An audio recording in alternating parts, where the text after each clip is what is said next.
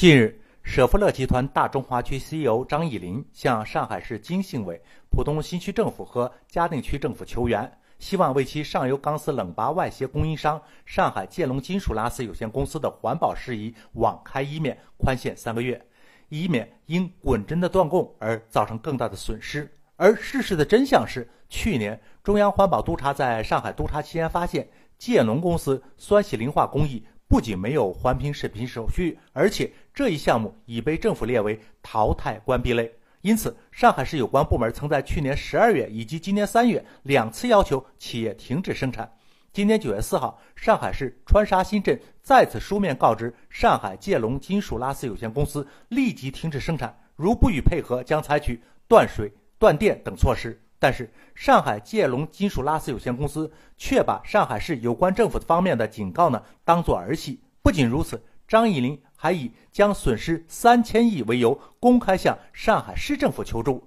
而在环保部召开的例行新闻发布会上，环保部环评司司长崔淑红表示，过去呢有一些违法排污的企业，大幅的压缩环保成本，甚至根本不投入环保，劣币驱逐良币。严重破坏了市场竞争的秩序，阻碍了产业结构优化升级。崔淑红指出，我国经济社会发展继续保持稳中有进、稳中向好的发展态势没有变，环保督查没有对主要工业产品产量造成影响，更不是推动产品价格上涨的直接原因。